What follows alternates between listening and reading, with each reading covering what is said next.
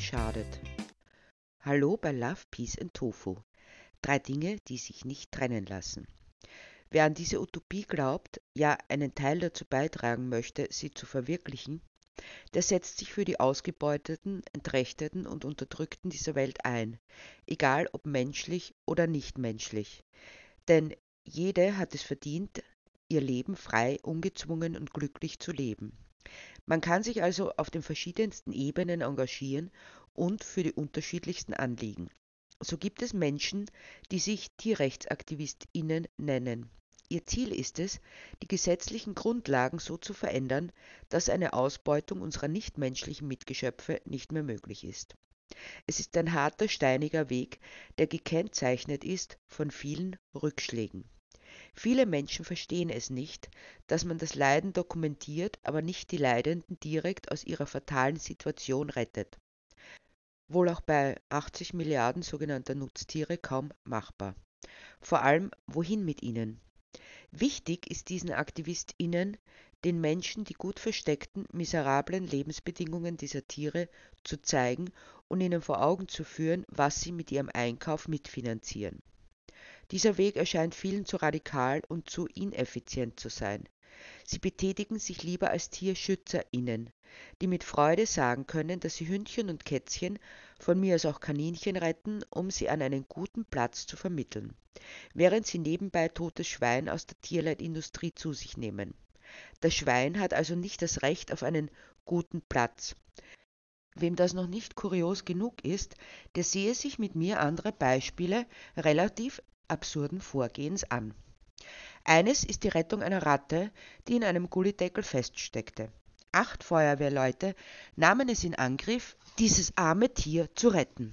Die ganze Geschichte fand millionenfache Verbreitung auf der ganzen Welt.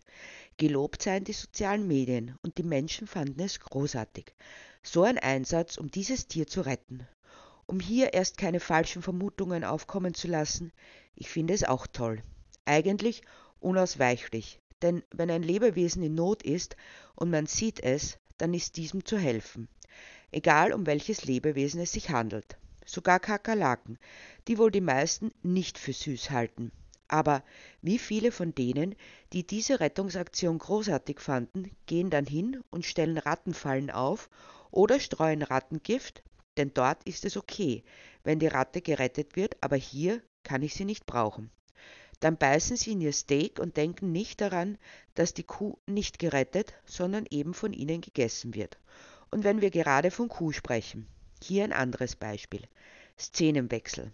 Frau M., eine äußerst tierliebe Dame, wie sie sich selbst charakterisiert, geht mit ihrem Hund spazieren, als sie an einem Bauernhof vorbeikommt. Dieser beherbergt sogenannte Milchkühe, was in sich schon absurd ist, denn es gibt nur Kühe, die, die Milch geben, sind Mutterkühe. Aber wie auch immer, sie hört ein kleines Kälbchen herzzerreißend schreien, weil es ganz alleine in seiner Box steht. Aus dem Stall schreit die Mutter. Zufällig kommt in dem Moment der Bauer vorbei und die besorgte Frau M fragt den Besitzer von Mutter und Baby, was denn da los sei.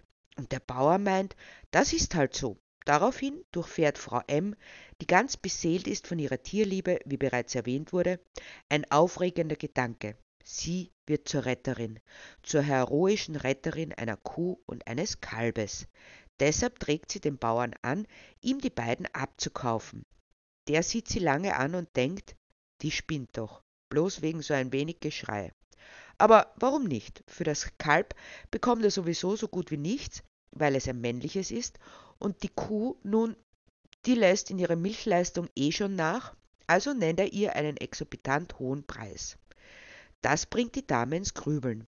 Gut, den Kaufpreis könnte sie noch irgendwie aufstellen, aber was dann? Deshalb vereinbart sie mit dem Bauern, dass sie am nächsten Tag wiederkäme, wenn sie einen Platz gefunden habe. Gesagt, getan. Es gelingt ihr tatsächlich, einen Hof zu finden, der die beiden aufnimmt einen sogenannten Lebenshof, bei dem sie allerdings monatlich zahlen muss, denn das Futter für die beiden wächst nicht auf den Bäumen. Dennoch ist die Dame froh, als sie vorfahren kann und die beiden einlädt, sie in ihr neues Zuhause zu bringen, in dem sie für immer vereint sein werden und niemand mehr die Mama ausbeutet. Was für eine wunderschöne Geschichte. Und natürlich großartig für Mutter und Baby. Daran lässt sich nicht rütteln. Eigentlich könnte man hier zu erzählen aufhören, denn schließlich war das das Happy End. Dennoch möchte ich schauen, wie es weitergeht, denn das Happy End gilt für diese eine Mutter und dieses eine Baby. Schauen wir zurück zu dem Bauern. Was tut er? Zunächst freut er sich darüber, dass jemand tatsächlich bereit war, so viel mehr als den Marktpreis zu bezahlen. Immer diese Gutmenschen, aber mir soll es recht sein. Und es ist ihm deshalb recht, weil er schnurstracks hingeht und eine neue Kuh kauft, die wiederum ein Baby bekommt, denn sonst hätte sie keine Milch, die verkauft werden könnte und derentwegen das Baby von der Mutter wegkommt.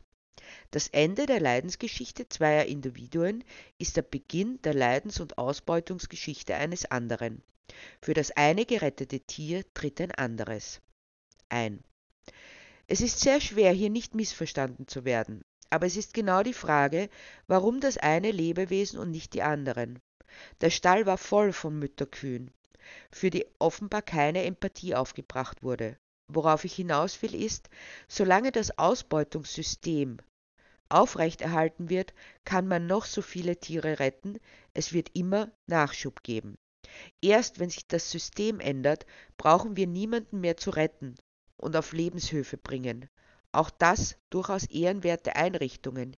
Hier kommen auch Tiere aus der Ausbeutungsindustrie unter, die sonst einfach krepiert werden. Gut so, denken sich die Landwirtinnen, übernehmen die die hohen Tierarztrechnungen. Aber was für einen Nutzen haben diese Lebenshöfe?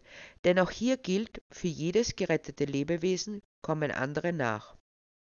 Oftmals wird argumentiert, dass so ein Lebenshof die einzige Möglichkeit für viele Menschen bedeutet, um einmal sogenannte Nutztiere live zu erleben, ein Schwein zu streicheln, ein Huhn picken zu sehen, eine Kuh wiederkäuen.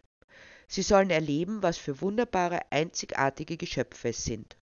Und dann die Konsequenz daraus ziehen, dass sie nicht mehr dazu beitragen wollen, dass diese geschlachtet werden.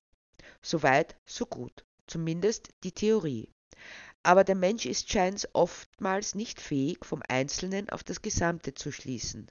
Das heißt, sie sind durchaus glaubwürdig damit, dass sie sagen, nein, das eine Individuum, das ich erlebt habe, das darf nicht misshandelt und geschlachtet werden, sondern das soll einen Lebensabend ruhig und friedlich erleben dürfen. Aber das gilt nicht für alle anderen, denn diese bleiben genauso namen- und gesichtslos, wie sie es vorher waren. Ein einziges Schwein, bei dem man gesehen hat, wie viel Lebensfreude es zeigt, ist schützens- und rettenswert. Dafür wird sogar gespendet. Aber die Millionen in den Ställen, die kann man sich nicht vorstellen. Und es ist, als würden sie nicht existieren. Denn was man sich nicht vorstellen kann, das existiert auch nicht. Um Empathie zu drosseln, genügt es, so viele zu haben, die nur noch Nummern sind, die gerade so am Leben gehalten werden, bis sie geschlachtet werden. Man lässt sich nicht auf sie ein. Wäre dem nicht so, so müsste mittlerweile halb Österreich vegan sein. So viele, wie schon gut Eiderbichl besucht haben. Dennoch hält sich die Zahl der Menschen, die versuchen, so weit wie möglich tierleidfrei zu leben, hartnäckig bei einem Prozent. Man muss also leider sagen, dass die Lebenshöfe offenbar ihren Zweck nicht erfüllen. Denn würde ihnen das gelingen, kämen sie zu einem Systemwechsel. Doch die Menschen streicheln die Schweine und essen trotzdem ihren Schweinsbraten. Ein weiterer Szenenwechsel. Ein Parkplatz irgendwo nahe der Grenze.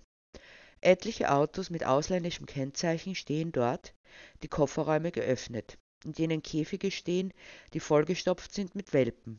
Die Welpen kommen von sogenannten Vermehrern, aus illegalen Zuchten, irgendwo in den Weiten ehemaliger Ostblockstaaten angesiedelt, in denen die Behörden nicht so genau hinsehen. Auf der anderen Seite Menschen aus dem reichen Westen, wie kolportiert wird, die unbedingt einen Rassehund haben möchten, aber so wenig wie möglich dafür bezahlen wollen.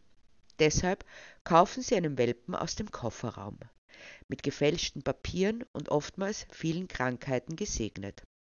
Denn diese Welpen stammen aus Massenvermehrungshaltungen, wo die Mütter zwangsgeschwängert werden, wonach ihnen die Babys so schnell wie möglich weggenommen werden. Also viel zu früh, damit sie so schnell wie möglich wieder geschwängert werden können. Nun, Nicht alle diese KäuferInnen sind gierig, manche von ihnen sind wiederum von einer wunderbaren Tierliebe getrieben. Sie sind bestrebt zu retten, heroisch zu retten. In dem Fall einen kleinen armen Hundewelpen aus dem Kofferraum. Sie denken, wenn ich es mit nach Hause nehme und es ein gutes Zuhause hat, dann ist es ein Hund weniger auf der Welt, der ein trostloses Leben führen muss. Blöd nur, dass genau diese heroischen Rettungsaktionen, obwohl die Motivation für den Kauf für das Leid der Tiere letztlich unerheblich ist, die dazu führen, dass noch mehr Hunde gezüchtet werden. An den Platz des einen verkauften treten zwei neue. Solange diese Hunde gekauft werden, werden sie auch angeboten. Zwei Dinge wären notwendig, um das zu beenden. Das eine wäre, so schwer es auch fällt und so herzlos es für den das einzelne Individuum erscheinen mag, sie nicht zu kaufen, sondern die Exekutive einzuschalten. Auf der anderen Seite müssten die Strafen für die illegale Zucht so hoch sein, dass sie den Gewinn bei weitem übersteigen. Dann erst wird aus einem lukrativen ein unrentables Geschäft und damit aufgegeben. Wiederum kann man zusammenfassend sagen, dass das einzelne gerettete Individuum dazu führt, dass noch viel mehr gerettet werden müssen. Oder anders ausgedrückt, erst wenn sich das System ändert, wird es zu einer wirklichen Rettung der Lebewesen kommen.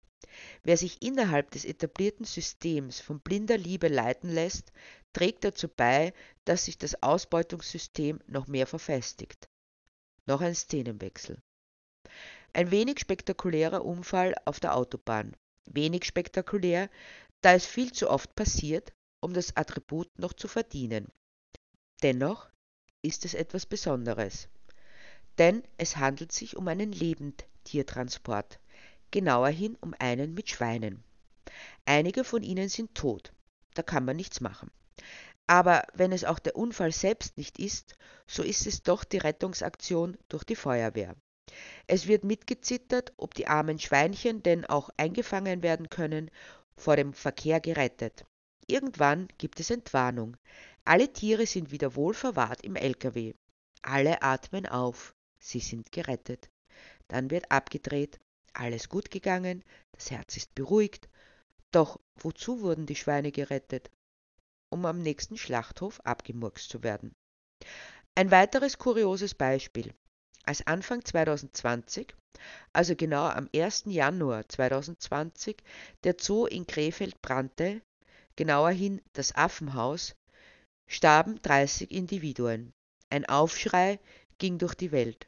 Eine unmittelbar eingeleitete Spendenaktion, um das Affengefängnis wieder aufzubauen, fiel auf fruchtbaren Boden. Als Pendant dazu im März 2021 brennt in Alt-Tellin eine Schweinemastanlage. Es kommen 55 Schweine qualvoll in den Flammen um. Da ist die Reaktion überschaubar. Gemeinsam ist diesen beiden Fällen, dass all diese Tiere sterben mussten, weil sie vom Menschen in grausamster Gefangenschaft gehalten wurden. Würde es keine Zoos, keine Intensivtierhaltungen geben, hätte es auch diese Brände nicht gegeben. Doch warum ist dann die Reaktion so unterschiedlich? 30 Affen, manche davon scheinbar bekannt, die Namen haben und mit ihrer Geschichte vorgestellt werden können, hinterlassen im Menschen einen Eindruck. 55.000 Schweine hingegen, die namen- und gesichtslos, bloß mit einer Ohrmarke versehen, krepieren, hinterlassen keinen Eindruck. Um Empathie zu empfinden, braucht der Mensch ein Gesicht und eine Geschichte. Das kann er nicht, bei 55.000 entindividualisierten Lebewesen. Mit der Nummer und der großen Zahl wird ihnen die Identität genommen und damit scheint die Berechtigung darauf, dass auch ihr Tod betrauert wird. Denn er geschieht ebenso versteckt wie ihr Leben, dessen Sinn wir ihm geraubt haben. Die Empathie scheitert an der großen Zahl. Es reicht also nicht, empathisch zu sein.